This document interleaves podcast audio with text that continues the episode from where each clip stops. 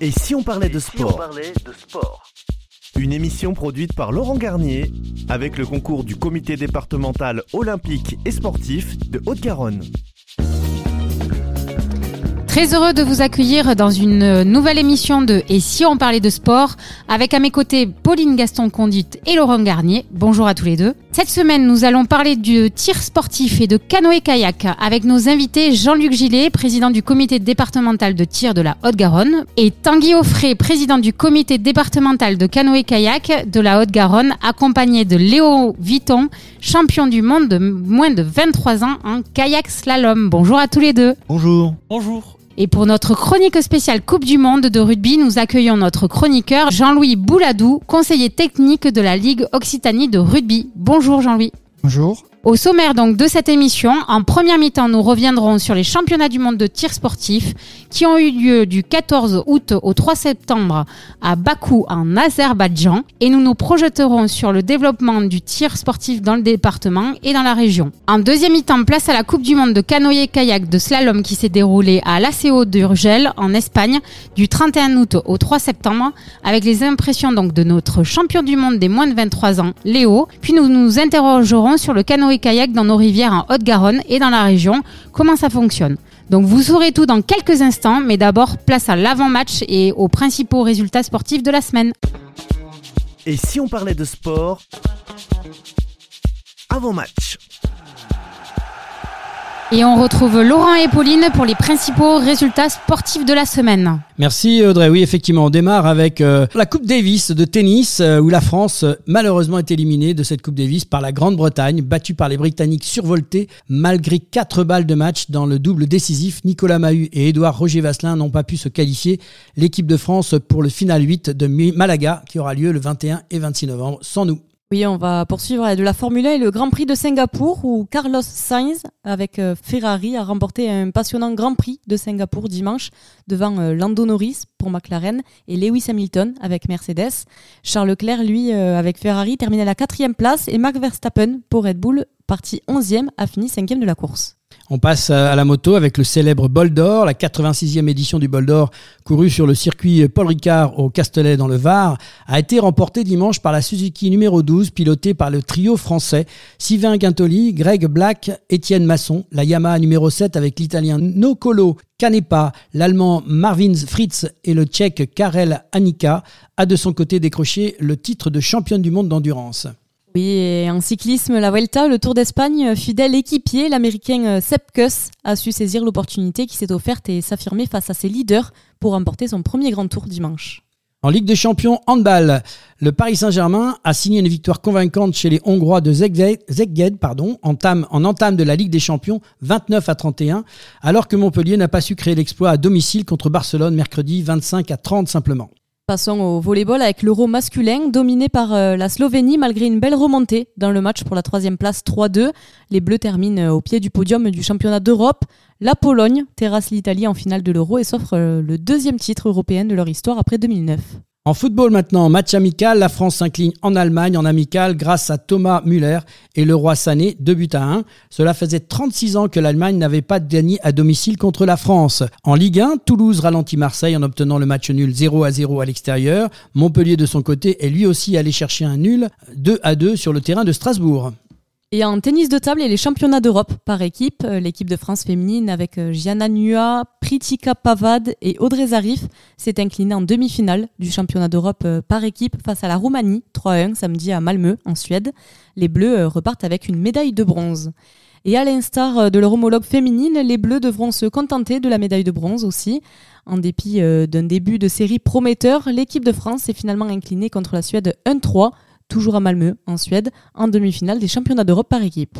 Alors il y avait aussi du paratennis de table. L'équipe de France de paratennis de table a décroché 18 médailles au championnat d'Europe de Sheffield, en Angleterre. Les Bleus ont notamment ramené deux titres en double messieurs. Et en athlétisme, la Ligue de Diamant à Eugène aux États-Unis. Les finales de Ligue de Diamant à Eugène ont vu euh, deux records du monde tomber.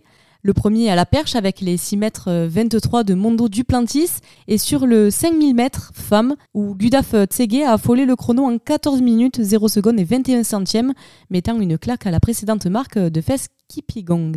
Euh, rugby maintenant, et donc avant d'aborder la Coupe du Monde, retour sur ce match exceptionnel de rugby d'époque des années 1920, organisé dans le cadre du 40e anniversaire des Journées européennes du patrimoine, avec euh, euh, sur le terrain Pauline.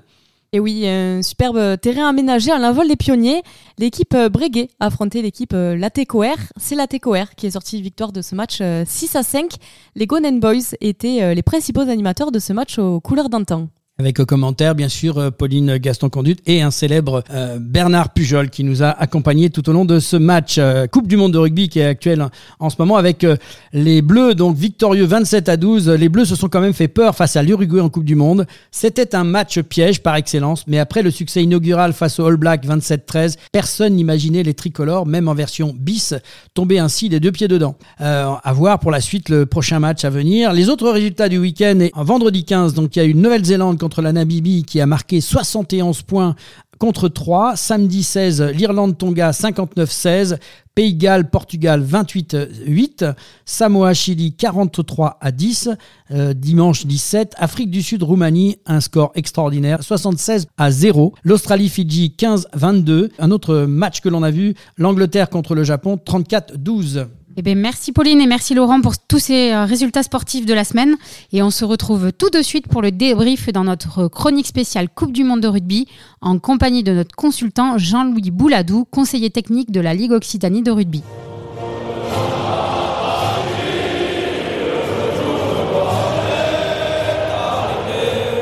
Chronique spéciale Coupe du Monde de rugby.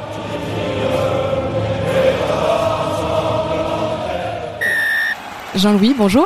Bonjour. J'ai envie de dire euh, que ce fut dur quand on voit le résultat euh, de ce match de l'équipe de France face à la valeureuse équipe euh, d'Uruguay. Je le rappelle, le, score 27 à 12. Quelle analyse en tant que spécialiste de rugby portes-tu sur ce match? Ben, Effectivement, quand on écoute un peu les joueurs parler après le match ou, même les, différents observateurs, c'est le mot compliqué qui revient le plus. c'est peut-être une façon polie de dire que tout le monde est un peu déçu.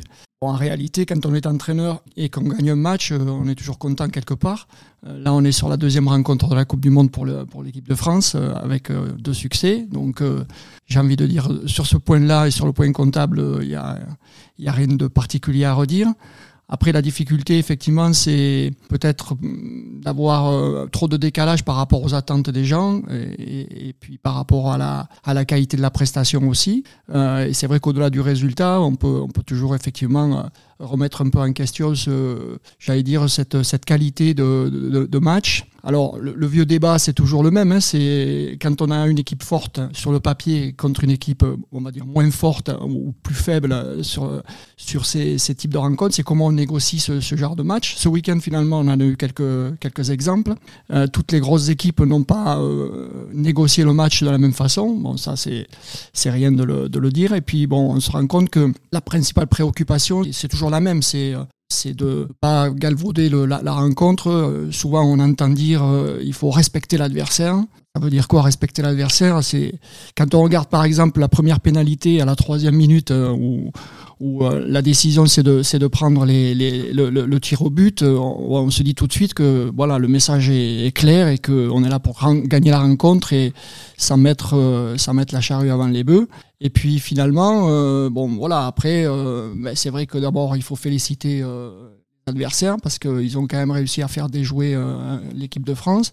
Et je le répète, pour, pour les entraîneurs, la principale difficulté, c'est de ne pas sortir du plan de match. Et donc dans ces situations-là, on a toujours cette crainte quand on, est entraîneur, c'est que les joueurs prennent un peu le l'euphorie et, veuillent euh, faire la différence individuellement. Et puis on s'aperçoit que eux, ils sont là pour les recadrer, pour euh, insister euh, sur l'application du, du, plan de match. Et plus généralement, quel est ton avis sur l'ensemble de la compétition et les équipes à l'issue de ce deuxième match de poule quand on voit notamment les Fidji qui ont réussi à battre l'Australie 22-15 hier soir? Ben, C'est ce que je disais, c'est qu'en fait les résultats sont assez impressionnants. Bon, quand on voit les All Blacks ou l'Afrique du Sud euh, mettre plus de 60 points à, l'adversaire, euh, on se dit qu'il y a quelque chose qui s'est passé euh, d'un peu différent pour nous. Bon, je pense qu'il y a quand même quelque part une question qu'on peut se poser sur la, façon dont on va laisser les talents individuels s'exprimer. On sait que nous, on a des joueurs de, très haute qualité en, France et dans, cette équipe de France, mais encore une fois, le risque de de, toujours mettre de l'avant le plan de match, euh, l'organisation collective, de pas sortir du système. euh, C'est aussi quelque part euh, une façon de... Alors pour un entraîneur, c'est juste poser un cadre, mais pour le joueur, euh, peut-être quelque part euh, une forme de censure de sa possibilité de- d'exprimer ce, talent-là, et que peut-être euh, des équipes comme les All Blacks, ils ont ces talents, mais voilà, ils sont capables de pouvoir faire la différence. Et, on a vu la charnière, par exemple, néo-zélandaise, qui à elle seule marque, je crois, 4 essais. Voilà, bon, c'est très bien que c'est aussi une condition pour, pour faire du, score, on va dire. Et euh, cette Coupe du Monde de rugby, c'est aussi l'occasion de mettre un éclairage sur le travail qui se fait au sein de la Fédération euh, française de rugby, qui souhaite un accompagnement important euh, de ces clubs. De ton côté, tu travailles l'un des axes prioritaires de la politique sportive de la Ligue, permettre aux dirigeants, aux éducateurs et aux entraîneurs de développer leurs compétences via les formations pilotées et menées par son Institut régional de l'emploi et de la formation. Peux-tu nous en dire un peu plus sur cette action?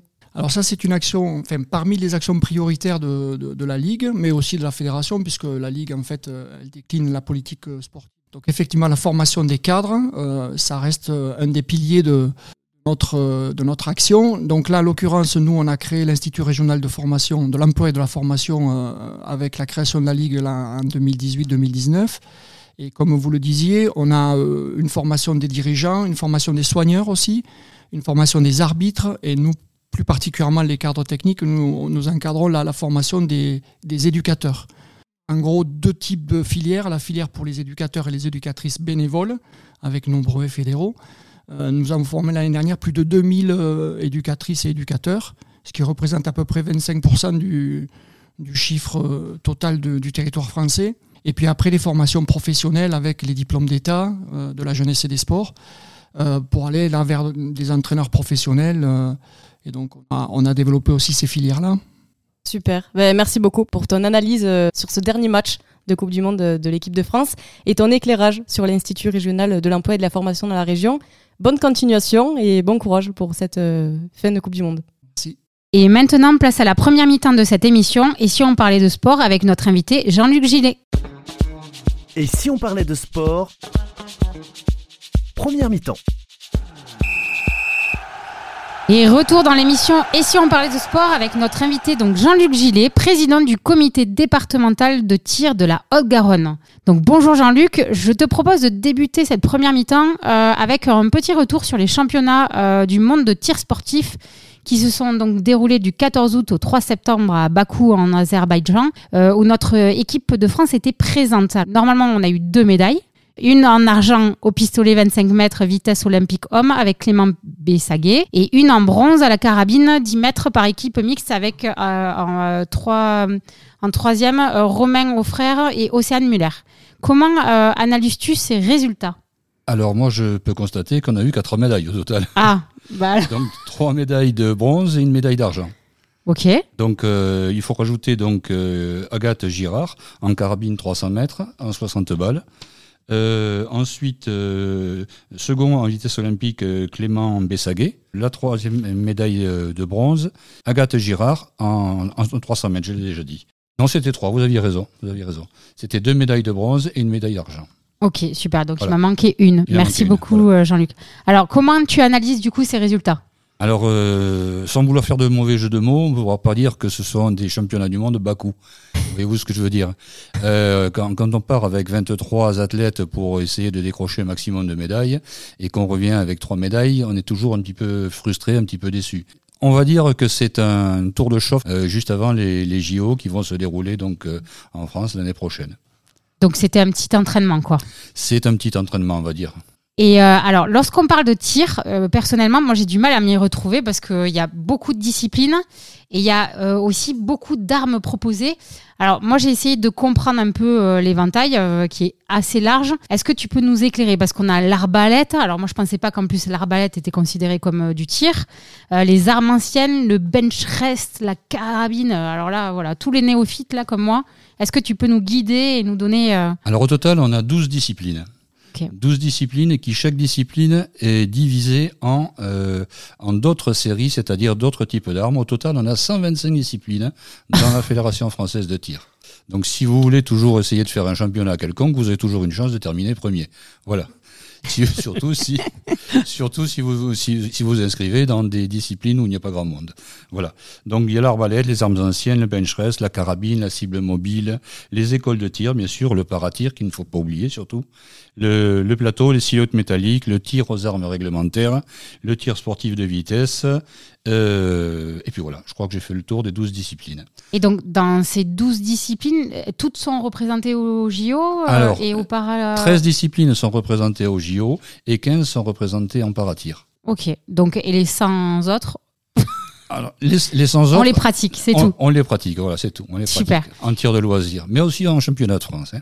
Ok. Et donc, du coup, dans le département euh, ou dans la région, comment euh, est organisé justement le tir? Et est-ce qu'on a ces 125 disciplines dans le département ou dans la région? Euh, non. On ne les a pas, on ne les a pas toutes. Euh, au total, dans la région, euh, bon, il faut dire, il faut dire que la, la fédération française, c'est un total de 250 000 licenciés. On préfère mieux nous dire euh, un quart de million de licenciés, ça fait mieux. en ce qui concerne les Ligues Pyrénées, c'est 12 300 tireurs à peu près, et en ce qui concerne le co- comité départemental, c'est 3 500 tireurs. Et c'est quoi la, discipline du coup principale euh, au sein du département? Alors, au sein du département, on retrouve les disciplines donc des écoles de tir, c'est-à-dire pour les enfants de 7 jusqu'à 14 ans. Ensuite, euh, on trouve les disciplines donc euh, euh, de tar, tir aux armes réglementaires, les disciplines euh, de carabine, pistolet, donc à air comprimé. Ensuite, les disciplines de pistolet, vitesse olympique, standard et précision. Et euh, je crois que j'ai fait le tour. Et si quelques, quelques, quelques tireurs en 300 mètres. Justement, au, au niveau des, Jeux Olympiques, qui quand même nous intéresse, qu'on, en France, on, va, on espère gagner des médailles, euh, quelles sont les, disciplines qui sont pratiquées ici dans le comité départemental et qui sont des, disciplines dites olympiques, dans lesquelles on, espère peut-être avoir des tireurs ou des tireuses qui seraient... Précé- Précédemment, lors des derniers JO, on a eu euh, Monsieur Kikampois qui a terminé premier, donc euh, en pistolet standard. On a encore un autre tireur en pistolet vitesse olympique. Je ne vais pas faire le détail si vous le souhaitez, éventuellement, je peux vous le faire.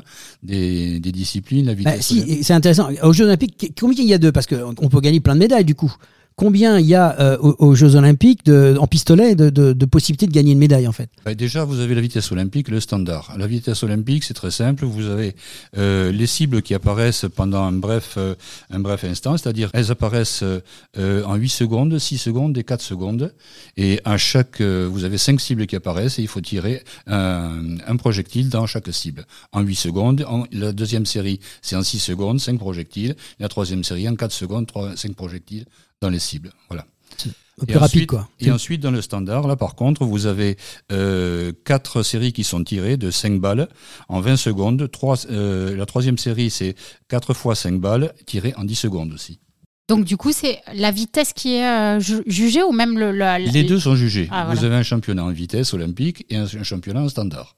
Et est-ce qu'il y a aussi euh, le, le positionnement qui est jugé? Enfin, C'est quoi les, les règles en Alors, fait? vous avez aussi euh, ce qu'on appelle une autre discipline qu'on appelle la discipline 3 positions, où les, c'est du 3-40 exactement, on tire 20 balles. 20 balles. Alors 20 balles le tireur est euh, au début le tireur est à genoux. Ensuite les secondes, enfin la seconde série de, de 20 balles le tireur est couché et la troisième série le tireur est debout. Et nous, nos forces en présence, c'est quoi en France? Que- Là où est-ce qu'on est on est- Pistolet, En pistolet? Pistolet, oui pistolet et euh, et carabine 300 mètres. Donc dans, dans le département... Féminine, il faut il faut. Ouais, voilà. Euh, je- parce que j'a- j'avais entendu les deux tireurs du département aussi, mais euh, donc les- il y a des femmes aussi qui se. Ah oui, bien sûr, bien sûr, oui. Il y a, il y a des féminines qui tirent. Euh, on a notamment Judith Gomez qui a fait les derniers jeux de, de Bakou, qui malheureusement, donc, vous savez, vous loupez deux balles ou trois balles sur une série, c'est fini, vous terminez pas premier hein, à ce niveau-là. Il faut savoir que les tireurs tirent en moyenne 60, euh, 60 plombs, on va dire. On va parler de, de la carabine à air comprimé. Les tireurs tirent 60 plombs. 60 plombs, ils sont le, le 10 du- d'une carabine fait 5 dixièmes de millimètre à 10 mètres. Et tous les tireurs, maintenant, arrivent à toucher le 10 en permanence. Donc on a été obligé de rajouter des dixièmes de points, ce qui fait que les tireurs terminent des fois avec des résultats de 610 sur 600, par exemple. Ils arrivent à dépasser les 600. Ils ils sont en permanence dans le 10. Impressionnant. Et euh, du coup, quel conseil pourrais-tu donner à personnes qui souhaitent pratiquer le tir? Est-ce qu'il y a déjà euh, la question un petit peu, parce que c'est vrai que Est-ce qu'il y a un âge pour commencer? Est-ce qu'il y a voilà, est-ce qu'il Il y n'y a, a pas d'âge pour commencer. Il n'y a pas d'âge pour commencer. Moi, personnellement, j'ai commencé le tir relativement assez tard, puisque j'étais aussi euh, précédemment prof de judo. Voilà. Et euh, suite donc à de nombreuses années, donc je me suis orienté vers le tir sportif vers la fin de ma carrière.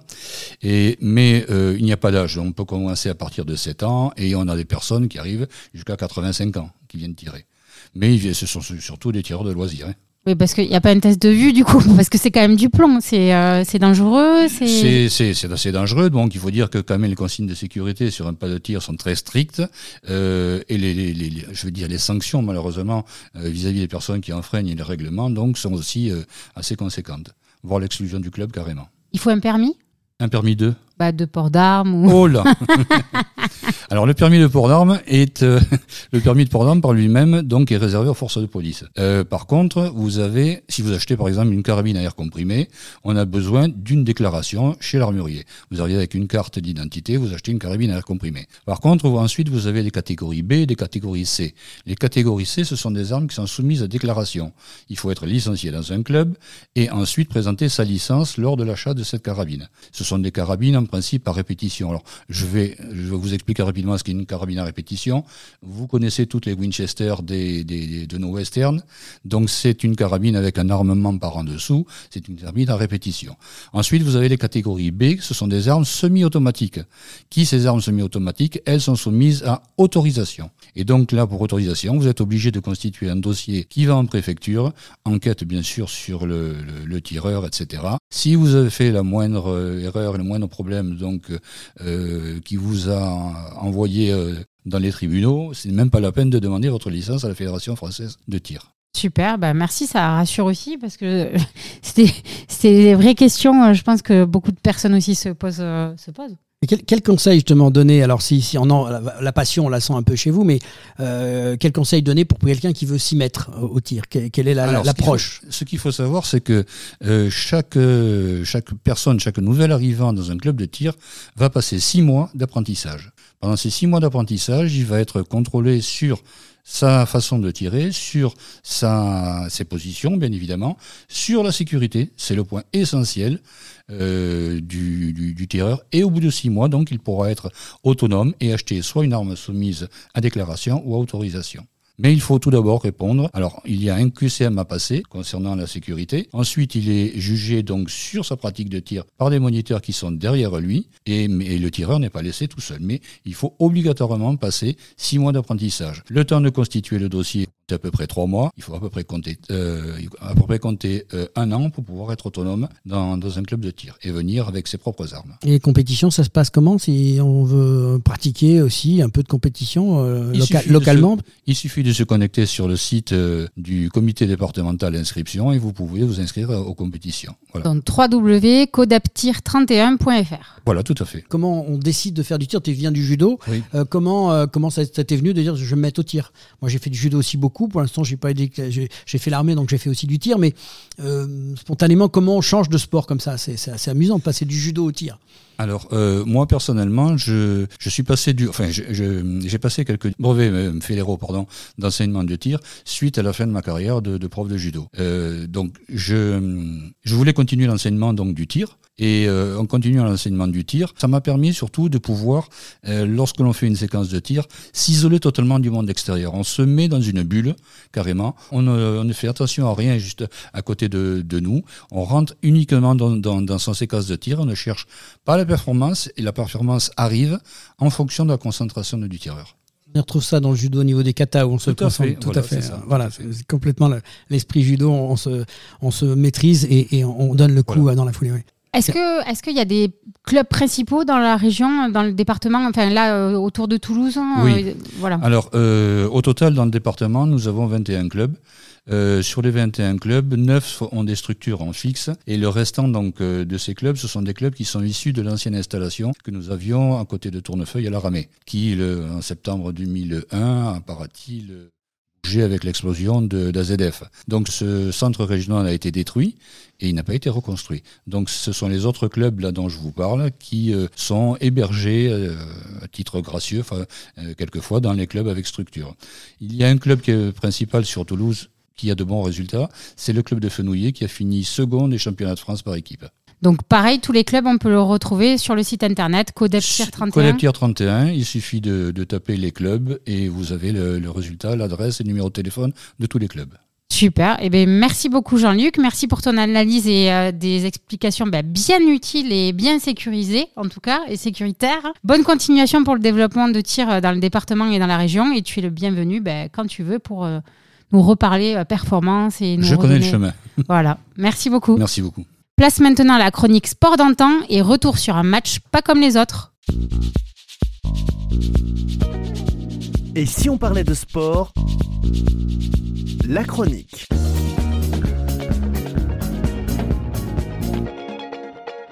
Et la chronique sport d'antan avec Pauline Gaston-Conduite et Laurent Garnier de l'équipe Et si on parlait de sport au micro d'Audrey Vidotto. Donc bonjour à tous les deux. Bonjour, Bonjour, Audrey. Audrey. Vous êtes déplacés tous les deux euh, pour un événement un peu particulier. Est-ce que, euh, bah, Laurent, est-ce que tu peux m'en dire un peu plus? L'émission, c'est Et si on parlait de sport? Et en fait, euh, on est venu nous chercher pour qu'on parle de sport, mais un sport euh, un peu particulier, puisque c'est un retour en arrière.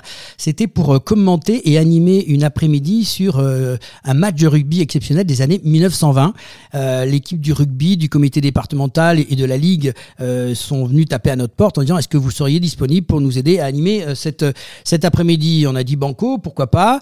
Et là, on s'est retrouvé dans une aventure assez extraordinaire avec Pauline, puisque d'un côté, Pauline devait faire les commentaires de match avec un, un personnage qui s'appelle Bernard Pujol, qu'elle a appris à découvrir, hein, Pauline? Ouais. Voilà, donc c'était assez exceptionnel. Et puis de l'autre côté, il fallait gérer euh, deux heures et demie d'émission avec un cadrage, des interviews, une explication, euh, des personnages différents des uns des autres. Et il y avait un mélange de culture et de sport, puisque en même temps, nous étions à l'envol des pionniers. L'envol des pionniers, qui est un, lieu magique euh, de découverte, avec cette grande euh, piste euh, de l'aérospostale, pardon, sur le 1 km 8, sur lequel il y a eu par le passé ces fameux aviateurs, pardon, cherchez mon mot, les aviateurs comme Saint-Exupéry, comme Guillaumet, qui ont sur cette belle piste ré- réalisé des exploits extraordinaires. Et on vous raconte tout au long de cet après-midi cette histoire, ce qui s'est passé, comment on en est arrivé là, avec bah, la, la TECOR qui a lancé cette, ce grand projet fou, et, et c'est passionnant à écouter. Ça devait être vraiment impressionnant. Qu'est-ce qui vous a le plus touché? Qu'est-ce qui vous a le plus fait vibrer? Et qu'est-ce qui vous a le plus marqué? Moi, je dirais euh, bah, du coup la reconstitution des matchs des années 1920, parce qu'on a l'habitude, là, notamment en ce moment, avec la Coupe du Monde de rugby, de suivre euh, des matchs avec des règles actuelles et tout. Et en fait, ben, on se rend compte euh, ben, qu'avant, il n'y avait pas tant de règles que ça, même pas du tout, si je peux dire ça. Le ballon, c'était un peu le, le cafouillage entre les joueurs et tout, et c'était vachement intéressant de pouvoir euh, voir comment ça se passait, Donc, les matchs de règles avant. complètement différentes. hein Pas vraiment de règles, mis à part euh, l'en avant et le hors-jeu. Les tenues aussi, complètement différentes. Euh, ouais, les plaquages, euh, rien à voir. Maintenant, ça plaque aux jambes. Avant, ça plaquait, ça, ça tirait plutôt le maillot. C'était pas vraiment des, des plaquages comme maintenant.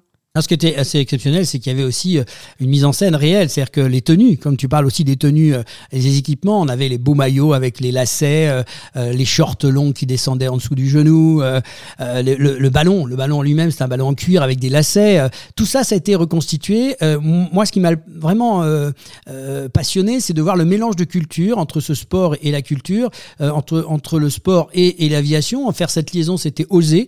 Et je trouve que l'envol du pionnier a bien joué le coup. Savoir que toute la journée, il y avait bien sûr euh, tout était ouvert pour le public. On attendait euh, un, un petit public au démarrage, hein, Pauline, mais en fait, euh, pas du tout. Ouais, bah, on attendait euh, à peu près 250 personnes. Au final, on s'est retrouvé avec euh, 800 personnes euh, sur le Ah total euh, dans l'après-midi. Alors, 200 per- Impressionnant. euh, il faut le dire, 800 personnes, mais déguisées.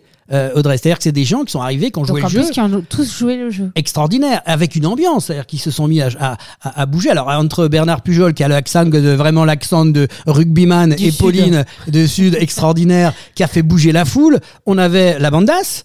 Euh, Il y avait aussi quoi les les, Les demoiselles, les, c'est mad- ça les Les mademoiselles. Les Mademoiselles. Voilà, Donc les ça, Mademoiselles. c'était en plus un groupe spécial aussi des années 20. extra Un extraordinaire. groupe euh, bah, de, de trois femmes euh, qui chantaient. Et le euh, swing, ce qu'on appelle le swing de l'époque, voilà. qui, qui ont repris, euh, euh, c'était vintage quoi, mais c'est des jeunes femmes qui se produisent hein, régulièrement. Ça fait 10 ans que ce groupe existe sur Toulouse. La banda, c'est pareil, c'est c'est un, un- une bande de 25 musiciens. Alors c'est l'esprit rugbyan, hein, euh, on vous écouterez les musiques, mais et ça, c'est tout au long de l'après-midi, ça va, ça swing. C'était c'est vraiment euh, extraordinaire. Une ambiance, on a été même surpris. Petit souci euh, technique pour nous, ça a été le vent. Il a fallu qu'on qu'on se batte contre le Ouais, vent. beaucoup, beaucoup de vent. Parce que vous étiez du coup en direct, en train d'animer pendant plus de deux heures et demie et un match et du coup euh, l'événement en entier. Donc ça devait être, euh, c'était aussi du condition directe. euh, Exactement, sous la cagna, avec le vent. Heureusement, bon, l'équipe technique était extraordinaire, les, gens autour d'une gentillesse fan- fantastique. On a vécu un très très bon moment, on a pris des belles couleurs, mais euh, c'est vrai que ça a été euh, une belle expérience euh, de terrain, comme on dit. Mais franchement, voilà, c'est, on regrette pas. On, on vous encourage à écouter l'émission là qu'on a justement euh, euh, réalisée, qui va être une belle émission, euh, qui sera euh, disponible dans le même système, qui va être diffusée, qui sera diffusée par aussi l'envol des pionniers. Euh, je crois qu'on a réussi une belle opération et, et Pauline maintenant est, est- est prête pour euh, animer des matchs et commenter des matchs, je crois, de 1920. C'est bon, elle est, elle est rodée. Ah bah oui, hâte euh, de la prochaine euh, émission spéciale. bah, félicitations à tous les deux. Donc, et si on parlait de sport, c'est aussi une émission de radio qui se déplace chez vous et qui peut commenter justement des événements sportifs atypiques d'antan. Euh, voilà, donc contactez-nous, contactez Laurent Garnier directement. Donc, euh, et si on parlait de sport, Ouais. Et, euh, pour tous ces événements un peu euh, d'antan ou un peu folkloriques et où on dépasse les frontières et on dépasse les années euh, du sport. C'était intéressant de faire un retour d'histoire. Ça, c'était passionnant aussi, de se documenter, de revenir presque 100 ans en arrière. Avec la petite liaison rapide qu'on va faire, c'est que le rugby aussi qui était présent, il faut savoir qu'en 1924, euh, il y a eu un grand match entre la France et les États-Unis, et euh, ça s'est bastonné, comme on dit à l'époque, et, et ça a mis fin à l'existence du rugby dans les Jeux Olympiques. Et donc le petit clin d'œil, c'est que là, euh, 100 ans après, le rugby revient aux Jeux Olympiques. Voilà, c'est la petite conclusion, mais c'était sympa de faire cette liaison avec, euh, avec les rugbyman. Votre meilleur souvenir à tous les deux, Pauline, c'est quoi ton meilleur souvenir de cette journée? Moi, je pense euh, le commentaire du match en général. hein. Moi, je crois que c'est c'est ce mélange entre la culture et le sport qui m'a intéressé. Puis j'ai découvert un lieu que je ne connaissais pas. Et revenir sur cette histoire de Saint-Exupéry, euh, de Guillaumet, c'est touchant. Voilà, c'est c'est quelque chose qui était intéressant. Bah, Merci beaucoup. Merci. Et puis, euh, donc, euh, ça sera diffusé euh, dans quel.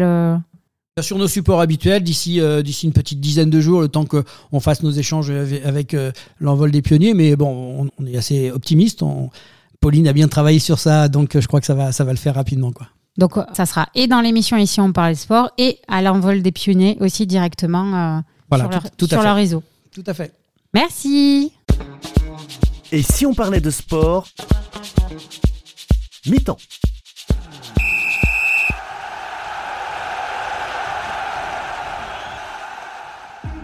Passionné de sport, vous souhaitez participer à son développement sur le territoire de la Haute-Garonne Alors ne cherchez plus.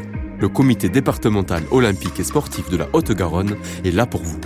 Notre passion commune, l'excellence sportive et l'olympisme. Le CDOS 31 accompagne les comités départementaux et les clubs dans leur développement. Par des formations adaptées aux bénévoles salariés pour développer leurs compétences, par l'organisation de multiples manifestations sportives dans lesquelles vous pouvez être intégré, à travers la mise à disposition de volontaires en service civique. Alors contactez le comité départemental olympique et sportif de la Haute-Garonne dès maintenant par mail contact@cdos31.org ou au 05 62 24 19 02. Ensemble, faisons briller la Haute-Garonne à travers le sport. Et si on parlait de sport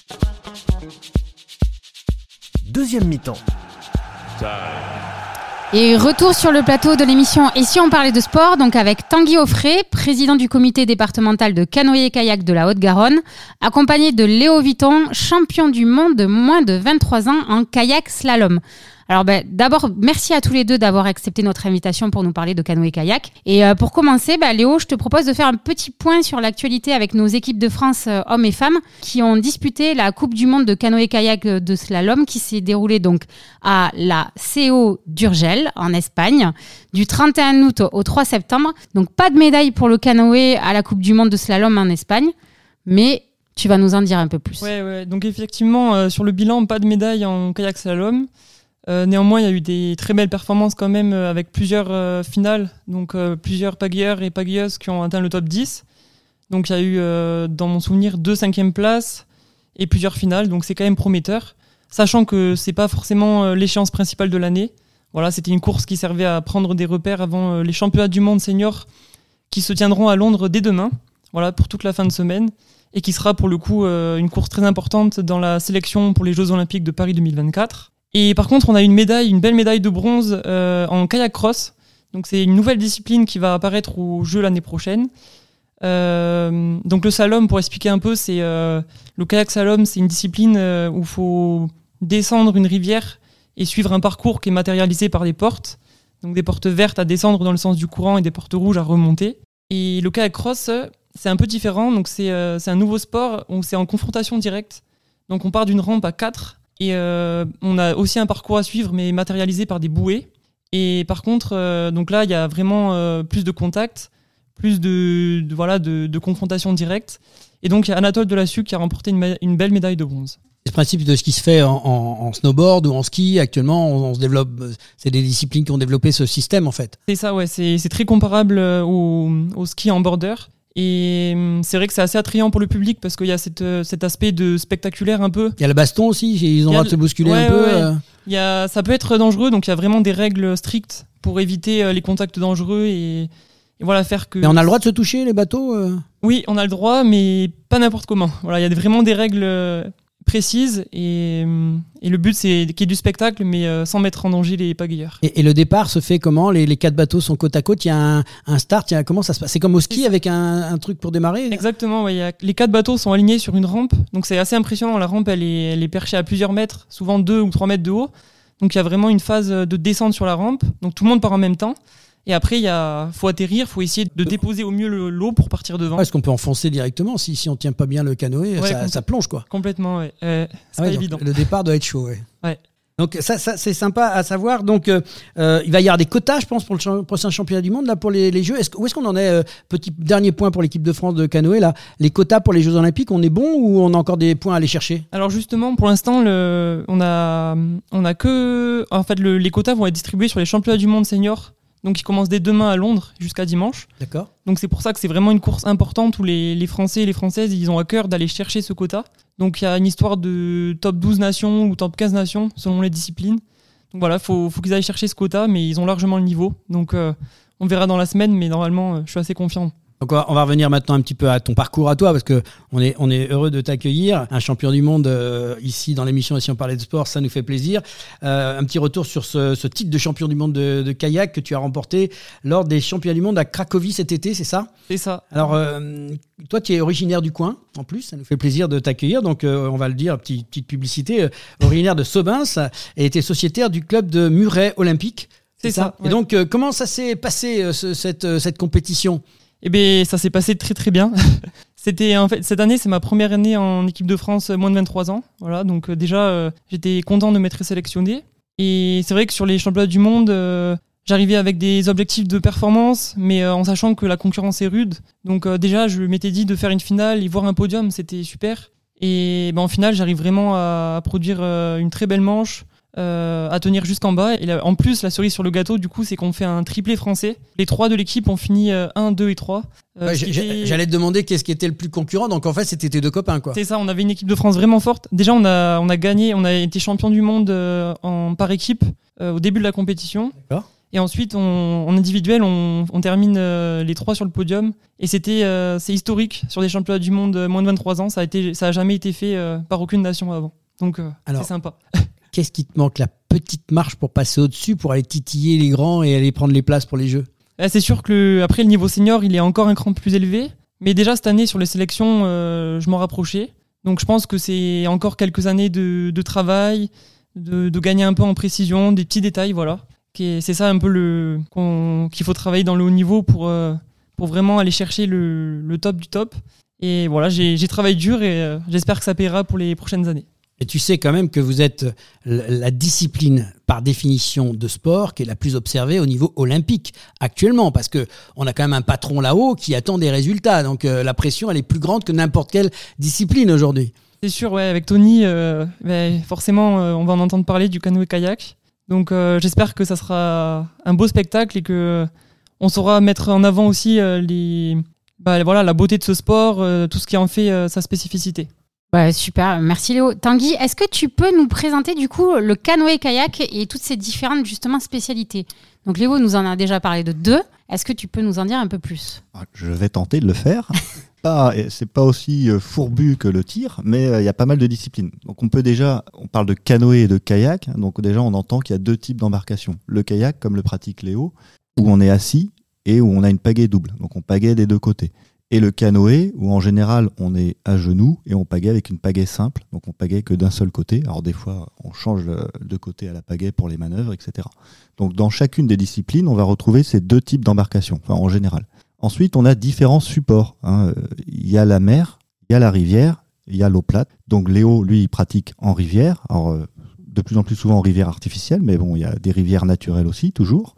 Et puis, bah, il y a l'eau plate. Et notamment, euh, en eau plate, on a la deuxième discipline olympique. Hein. Il n'y a pas que le slalom, parce que le plus visible, comme le disait Laurent, c'est le slalom, parce qu'on a eu Tony, on a toujours Tony. Donc ça, c'est super. Mais il y a aussi le kayak de course en ligne, qui ressemble, on va dire, euh, si on fait une comparaison facile, beaucoup à l'aviron on va tout droit sur une distance de 500 mètres ou 2000 mètres, et là on retrouve différentes longueurs d'embarcation. Du kayak une place, deux places ou quatre places, ou du canoë une place, deux places ou quatre places.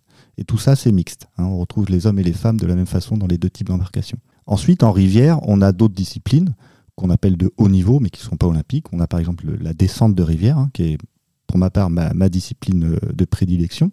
Euh, on prend le départ, on prend l'arrivée de la rivière. Là, il n'y a plus de parcours imposé avec des portes. On choisit la meilleure trajectoire et on va le plus vite possible. Et on le, des fois, on le fait dans le même bassin artificiel que, que Léo en slalom. C'est du sprint, ça dure 40 secondes, ça va très très vite. Hein. Le bateau peut aller jusqu'à 25 km/h par exemple. Et voilà, il faut être hyper précis pour. 40 euh, secondes voilà, entre 40 secondes et une minute, ouais, c'est donc c'est ah très très rapide. Tout ça, donner, ça monte en lactique, ça va très vite et en effet, il faut tout donner et le bateau bah, peut sortir de la trajectoire à tout moment euh, vu la prise de risque euh, bah, prise par les, athlètes. Et ensuite, bah, il y a d'autres disciplines, euh, je parlais d'autres supports, hein, comme la mer. Bon, voilà, on peut retrouver ce qu'on appelle l'Ocean Racing, qui est une sorte de marathon en mer, avec vraiment l'utilisation des vagues pour le retour vers la plage et donc avoir des belles qualités de surf. Il y a encore d'autres disciplines en mer, on a le wave ski, qui est vraiment comme du surf, mais assis sur la planche, on va dire, avec la pagaie. Et en rivière, j'ai un peu oublié, il y a des disciplines comme le kayak polo, qui est l'équivalent du water polo, mais dans un kayak. Donc c'est assez euh, varié et euh, je pense que tout le monde peut y retrouver son bonheur. Et du coup, au sein du département, qu'est-ce qu'on peut retrouver comme discipline? Même, même question un petit peu que le tir. Voilà, quelle est, voilà, quelles sont les plus belles rivières, même artificielles, où on peut pratiquer? Alors, bah, au niveau du département, euh, évidemment, sur la Haute-Garonne, pour faire du kayak de mer, c'est un peu compliqué. Donc, on va beaucoup se focaliser sur la rivière. Donc, le slalom est très présent dans le département. C'est porté notamment par euh, deux grands clubs, hein, le CKT à Toulouse, et puis évidemment bah, Muret Olympique. On en pratique aussi un petit peu à Venère, qu'à Portet.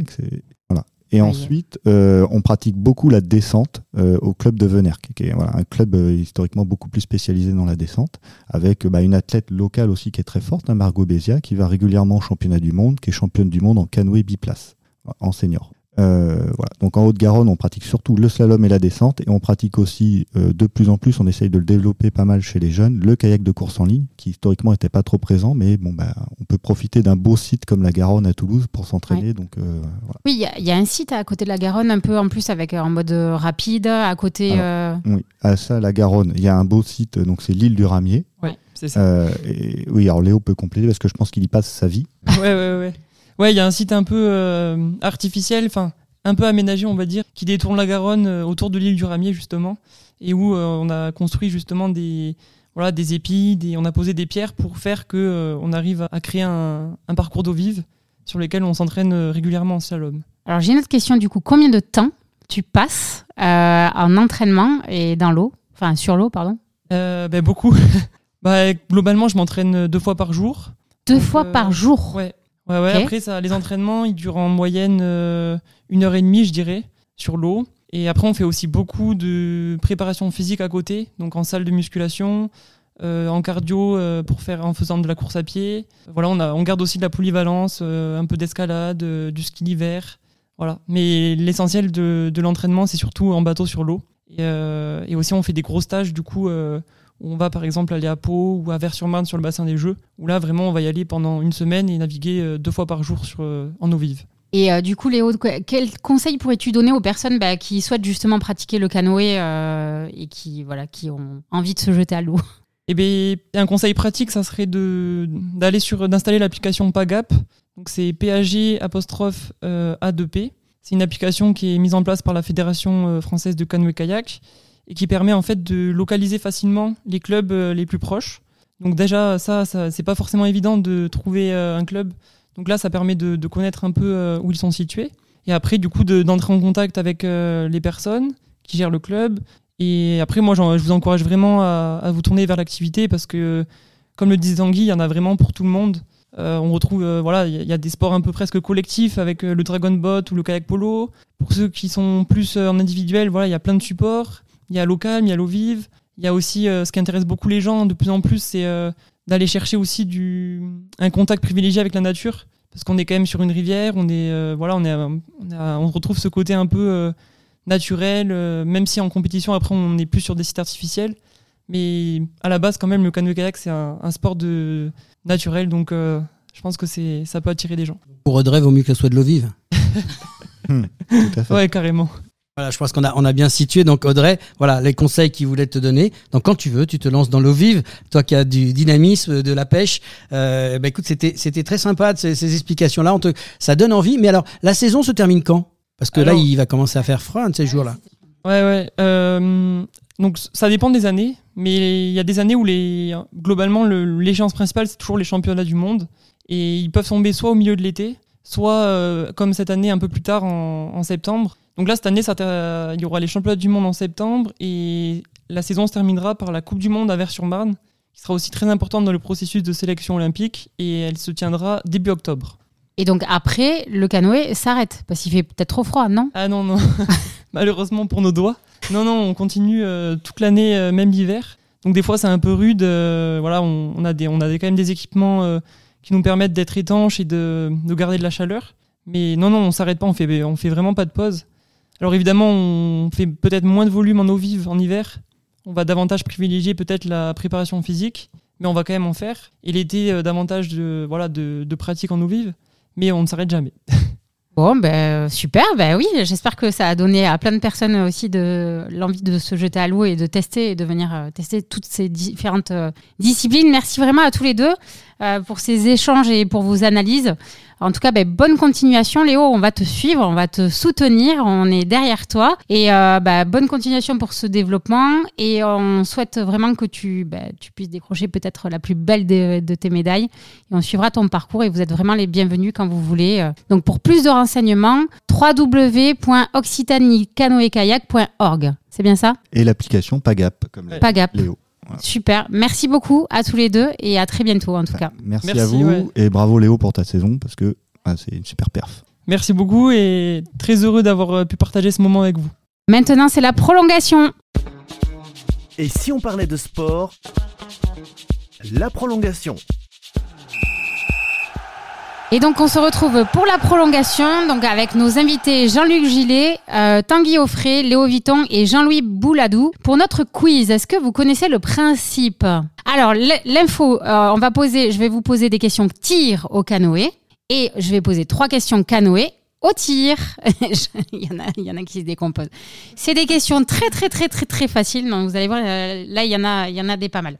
Donc, on va commencer avec le tir pour les questions canoë. Est-ce que vous êtes prêts? Jean-Louis, Jean-Luc On est prêt. On est Dans les starting blocks Alors, comment appelle-t-on une personne pratiquant le canoë Euh, Alors, attention, laissez-moi juste, il y a- il y, a des choix. Donc, c'est pour ça. Un canoïste, un séiste ou un canotéiste Ah, ah. Répétez la question. ça, c'était la première fois. Comment appelle-t-on une, une personne pratiquant le canoë? Un canoïste, un séiste ou un canotéiste Je dirais le- le séiste. Bravo, c'est ça. Précision quand même, précision. Le canoïste, c'est aussi toléré comme appellation. Ah, voilà, Maître Moya. Mais bon, ils ont trouvé, donc c'est bon. 1-0. Attention, deuxième question. La surface externe de la pagaie s'appelle l'extrémité, l'extrétados, l'extrados ou l'extranados polutanos. La dernière, la dernière, j'y crois pas du tout. Mais moi, je me marre. Je suis désolée. Alors, messieurs, on n'aide pas. Hein. Ils vous aideront pas trop, trop. hein. Alors, l'extrémité, l'extrétados ou l'extrados ou l'extranados euh, polutanos, hein, c'est possible. hein. Extrados me plairait, me plairait pas mal. Oh alors là, bravo. Hein. Voilà, franchement, moi, j'aurais jamais trouvé. Allez, troisième question. Depuis quand le canoë-kayak est un sport olympique? 1879, 1896, 1916 ou 1936 Déjà, ça fait très longtemps déjà. On peut déjà noter. Alors, ok. C'est une bonne information. Très longtemps, oui, ok. 1879, 1896, 1916, 1936. 1936. Eh ben, et c'est un sans faute là. Par... C'est le grand. Là, le, et le canoë, vous avez la pression parce que là, c'est un sans faute pour, euh, pour le tir quand même. hein. Ok. Donc maintenant, place au canoë et place aux questions de tir. Est-ce que vous êtes prêts, messieurs Vraiment, non. Ils sont en PLS. Allez, ça, normalement, on l'avait à peu près dit. À quel âge peut-on généralement débuter en école de tir 4 ans, 6 ans ou 8 ans 8 ans. Bravo, c'est ça. C'était, on avait dit 7-8 ans, donc c'est bien 8 ans. Deuxième question. Comment nomme-t-on une fille tirant avec la carabine? Une carabineuse, une carabinière ou une tireuse? Je regarde pas. Euh, vous pouvez répéter la question, c'est tir ou tir à la carabine Comment nomme-t-on une fille tirant avec une carabine?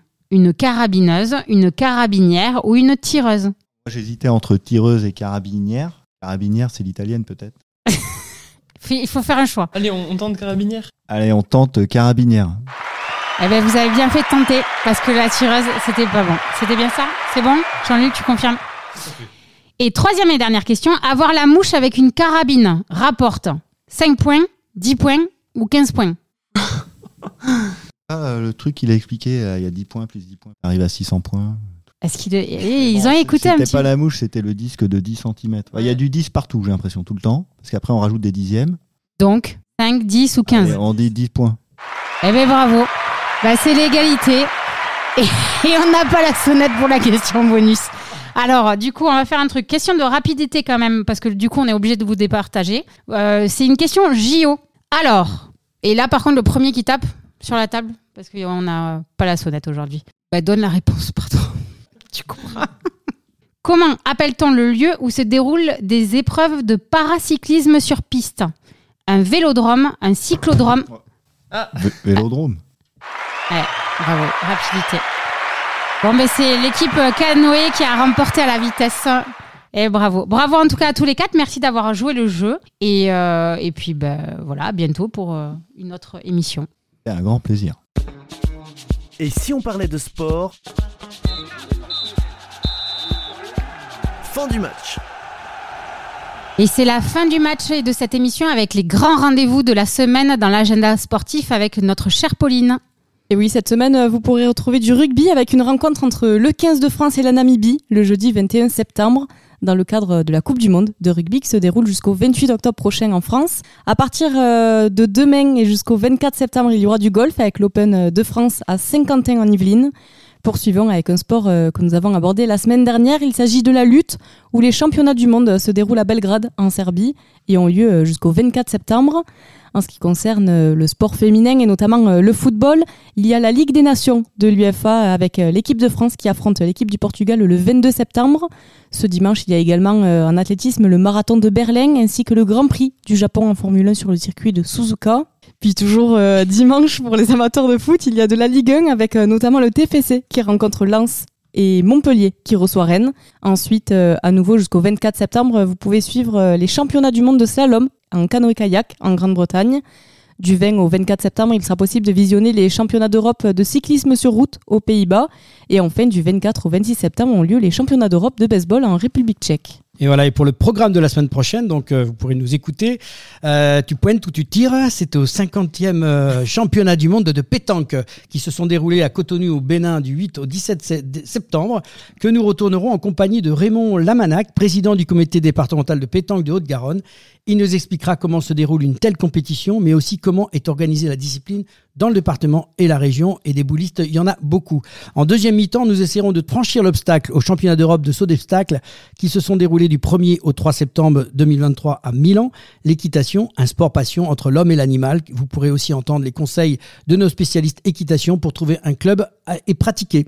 Merci à Jean-Luc Gillet, à Tanguy Offray, à Léo Vuitton et à notre spécialiste rugby Jean-Louis Bouladou, nos chroniqueurs du jour Pauline Gaston-Conduite et Laurent Garnier pour votre participation. Merci également à tous les internets euh, de plus en plus nombreux de nous suivre et nous espérons que vous appréciez cette 15e émission de Et si on parlait de sport? Merci à l'équipe euh, du comité départemental olympique et sportif de Haute-Garonne pour son aide précieuse euh, pour la réalisation de cette émission. Merci à l'équipe technique qui nous a permis de réaliser cette euh, nouvelle émission, Pauline, Marin et à Sébastien, notre partenaire informatique Semper Connect pour ses conseils avisés. Merci Audrey et merci Laurent. Merci Pauline. Merci à toi Pauline. Et on se retrouve donc la semaine prochaine pour une nouvelle aventure de Et si on parlait de sport la semaine prochaine prochaine